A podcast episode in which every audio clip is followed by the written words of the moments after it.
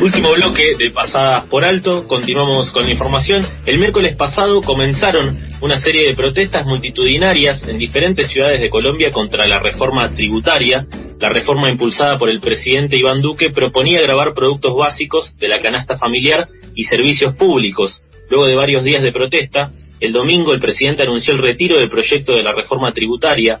Además, renunciaron el ministro y el, vice, y el viceministro de Hacienda, de todas formas, las protestas aún continúan. Hoy mismo se realizará un nuevo paro nacional convocado por el Comité Nacional de Paro, integrado por la Central Unitaria de Trabajadores y otras centrales obreras. Durante las protestas que ya llevan más de una semana, varios organismos de derechos humanos denunciaron abusos y asesinatos por parte de las fuerzas de seguridad. Y para poder conocer qué es lo que está pasando en Colombia, estamos en comunicación con Miguel Reyes Reyes. Él es secretario de la Red Popular de Derechos Humanos y está en Bogotá en este momento. Hola Miguel, ¿cómo estás? Hola, buenos días a, todos y a todas ustedes. Eh, me encuentro muy bien en este momento, afortunadamente, muchas gracias. Eh, estuvimos viendo y siguiendo, sobre todo por redes sociales y distintos medios, eh, lo que fue el accionar de las fuerzas de seguridad y esta denuncia que se hicieron desde distintas organizaciones de derechos humanos. Incluso acá en Argentina hay eh, muchos migrantes colombianos que también estuvieron movilizándose para poder acompañar eh, lo que está sucediendo en el país. ¿Cómo están viendo ¿Qué, ¿Qué, es lo que está pasando? ¿Cómo lo podrías resumir? ¿Y qué es lo que está pasando también con el accionar represivo de las fuerzas de seguridad? Bueno, Sofía, eh, inicialmente decir que eh, lo que ha venido pasando en Colombia durante el último tiempo no, no es algo que se dé a partir de este paro nacional.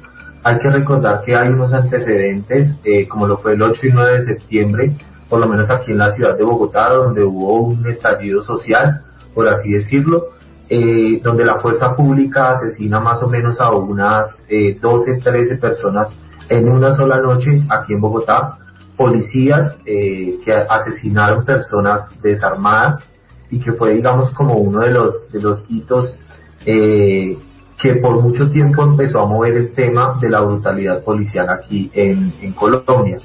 Lo que pasa específicamente con este paro inicialmente es que eh, las marchas se dan de manera multitudinaria, se convoca a toda la gente desde todos los sectores sociales a que participen a este paro nacional. Como ustedes lo mencionaban, pues inicialmente una de las cosas fue la reforma tributaria, que en este momento de pandemia afectaba principalmente a los estratos bajos, que era, eh, digamos, uno de los objetivos del gobierno.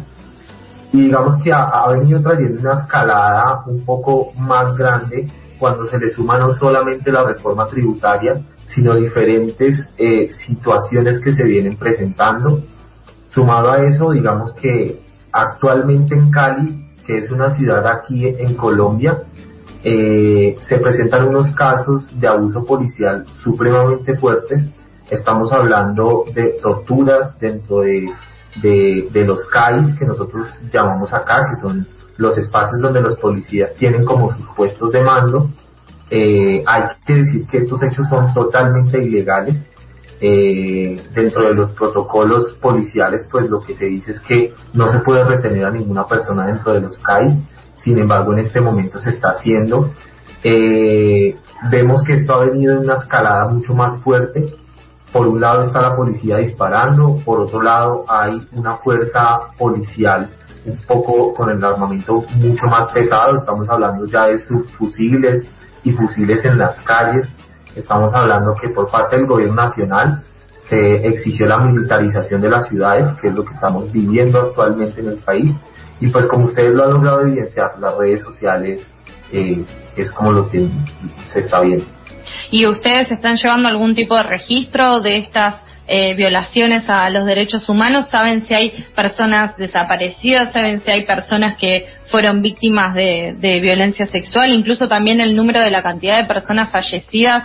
No, no nos queda claro a nosotros, digo, hay, hay muchas contradicciones también en lo que se difunde en las redes sociales o se difunde que hasta el momento se tiene noción de, de más o menos 21 personas eh, fallecidas. ¿Ustedes cómo, cómo están llevando adelante ese registro de estas irregularidades que suceden? Bueno, digamos que eh, nosotros dentro de las organizaciones sociales establecemos unas redes de comunicación. Eh, lo que tratamos de hacer es que toda la información que nos llega a nosotros por vía virtual, tratamos de sistematizarla de tal forma que demos cuenta de la gente que se encuentra y la gente que no se encuentra. Digamos que el caso más verídico es de los muertos que se han dado, dado en Cali, que son los que tú mencionas, más o menos 21, 22 personas sin embargo, en las otras ciudades hay unos registros muy altos de, desaparecidos. Por ejemplo, acá la Defensoría del Pueblo mencionó hace poco que habían 87 personas desaparecidas. Estas personas desaparecidas no sabemos eh, en la actualidad en qué condiciones están. Por lo tanto, esta cifra que se está presentando de manera oficial es muchas veces difusa. Entonces realmente no se sabe cuál es la claridad. Lo que sí se sabe es que se han presentado casos, por ejemplo, de violencia sexual eh, dentro de los CAIs, que fue los mismos que mencioné hace un momento, y eso es lo que, digamos, se ha venido denunciando a la comunidad internacional y por eso, pues es lo que más ha circulado en las redes sociales. ¿Qué tal, Miguel? Eh, Carlos te habla. Eh, el presidente anunció el envío de más de mil hombres de las fuerzas militares y del ejército a Cali, que recién mencionabas esa ciudad. Eh, ¿Hay ciudades que están militarizadas ya? ¿Cómo es la situación puntualmente también en, Bogotá? Bueno, Carlos, eh, digamos que estas decisiones se toman principalmente sobre Cali porque es una de las ciudades que más ha tenido como un impacto en términos de la protesta es decir, quien más ha resistido en las calles en este momento es la ciudad de Cali, sin desconocer, pues digamos, las otras expresiones que se han dado en las otras ciudades.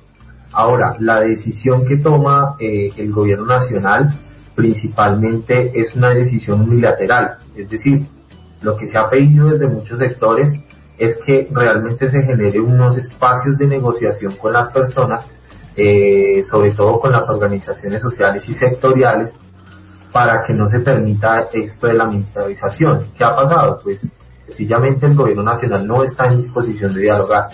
Entonces lo que se hace es que a estas ciudades empiezan a llegar el ejército. En este momento Cali se encuentra con presencia del ejército. Otras ciudades como por ejemplo Bogotá eh, cuenta con presencia del ejército también y, y alrededor del país también. El presidente también anunció eh, la creación de una mesa de diálogo nacional eh, ¿Qué expectativa hay sobre esta decisión? Eh, o, se descree, digamos, ¿hay una expectativa concreta sobre que se pueda llegar a una solución por este camino o se descree de la voluntad política del gobierno nacional?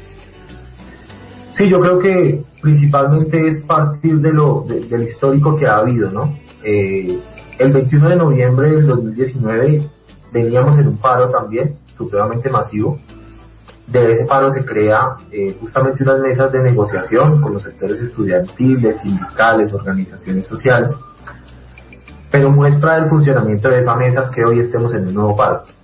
Es decir, sencillamente eh, no funcionó. Entonces, eso es básicamente la muestra de, de, que los efectos de estas mesas de negociación, al no ser tan amplias como se espera, sino que solamente se negocia con algunas personas, sencillamente se queda sin una base política que sostenga esas mesas de negociación. Entonces ahí es donde está la verdadera problemática. Claro, se siguen arrastrando errores o, visiones contrapuestas que, que, no se llegan a consensos, no se llegan a solución y se sigue adelante. Estamos en comunicación con Miguel Ángel Reyes, él es secretario de la Red Popular de Derechos Humanos, está en Bogotá y estamos conversando sobre la situación eh, de Colombia y todo lo que estamos, eh, lo que se está atravesando en ese país. Vos recién, Miguel, mencionabas el tema de que esto no es nuevo, no sucede ahora, sino que se viene arrastrando también desde eh, años anteriores, quizás en el mismo momento en donde estábamos viendo el levantamiento popular en Chile, también estaba sucediendo en Colombia también se veía en otros países de la región y eso también demuestra eh, y, le, y le demuestra, y le, le da una impronta a este levantamiento y a estos paros que están sucediendo ahora en Colombia, que es algo muy particular y a tener en cuenta y a seguir. En el día de hoy continúa el tema de, del paro, siguen haciendo paro en todo el país.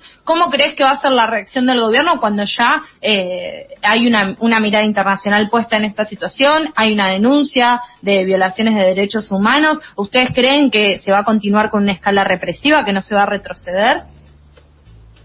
Sí, lo, lo que hemos presenciado acá, eh, digamos, es que en estos casos, cuando se agudizan estas contradicciones, eh, digámoslo así, el gobierno, por un lado, maneja el discurso del diálogo, eso principalmente hacia la comunidad internacional, pero internamente la situación sigue tal cual, es decir, las movilizaciones siguen en las calles. En este momento la gente está organizando movilizaciones, está organizada en este momento y concentrada en diferentes puntos. El día de hoy, por ejemplo, se citó a todos los sectores para volver nuevamente a salir a las calles. Y si tú sales a, Bogotá en este momento, te vas a encontrar una, movilización en cualquier lado donde vayas. Entonces, eh, el paro sigue, el paro continúa. El asunto es que el gobierno nacional hace estos llamados al, al diálogo, sin embargo, la represión sigue en las calles. Entonces, ¿qué es lo que pasa? Eh, tenemos una dificultad supremamente grande en cuanto a los medios de comunicación.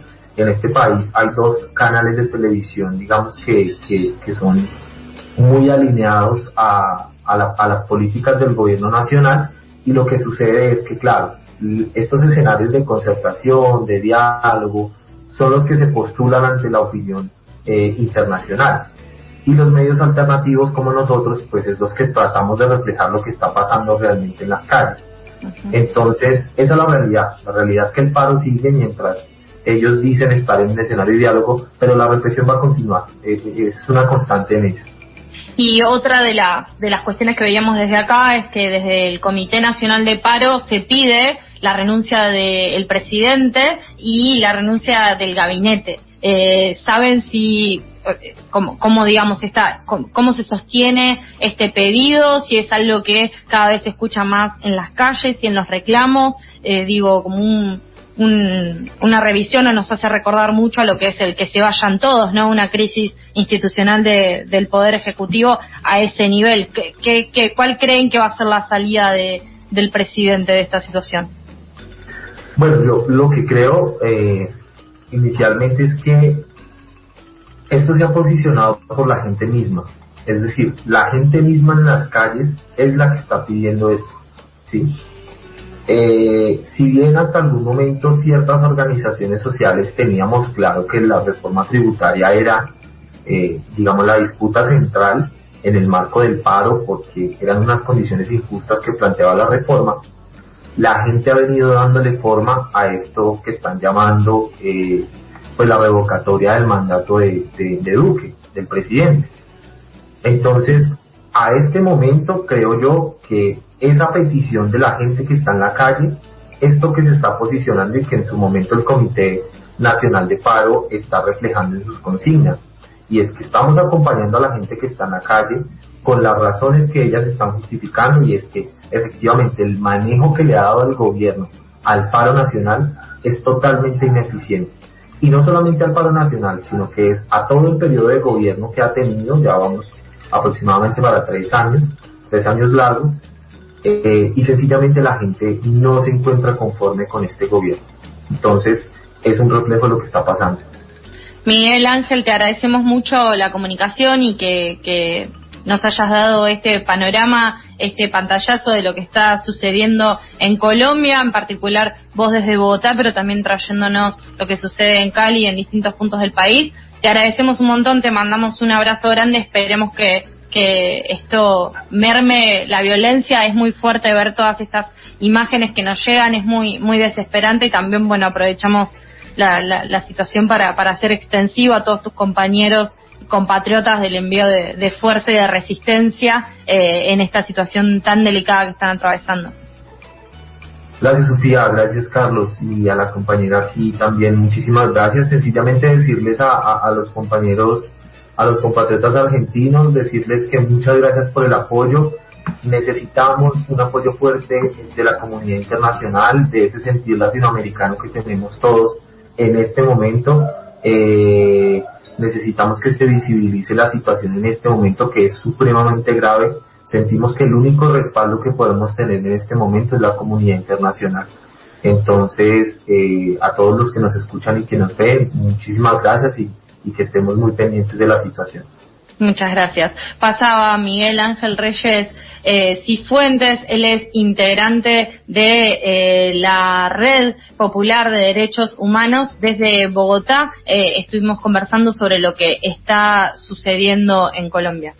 Y para tener una idea del panorama de lo que está sucediendo en Colombia desde el 28 de abril hasta el 4 de mayo, la ONG Temblores contabilizó 1.443 casos de violencia policial, hay 31 personas muertas y 216 recibieron violencia física, hay 80, 814 detenciones arbitrarias, 21 personas fueron heridas en uno de sus ojos y 10 víctimas eh, de violencia sexual se denunciaron por parte de la policía.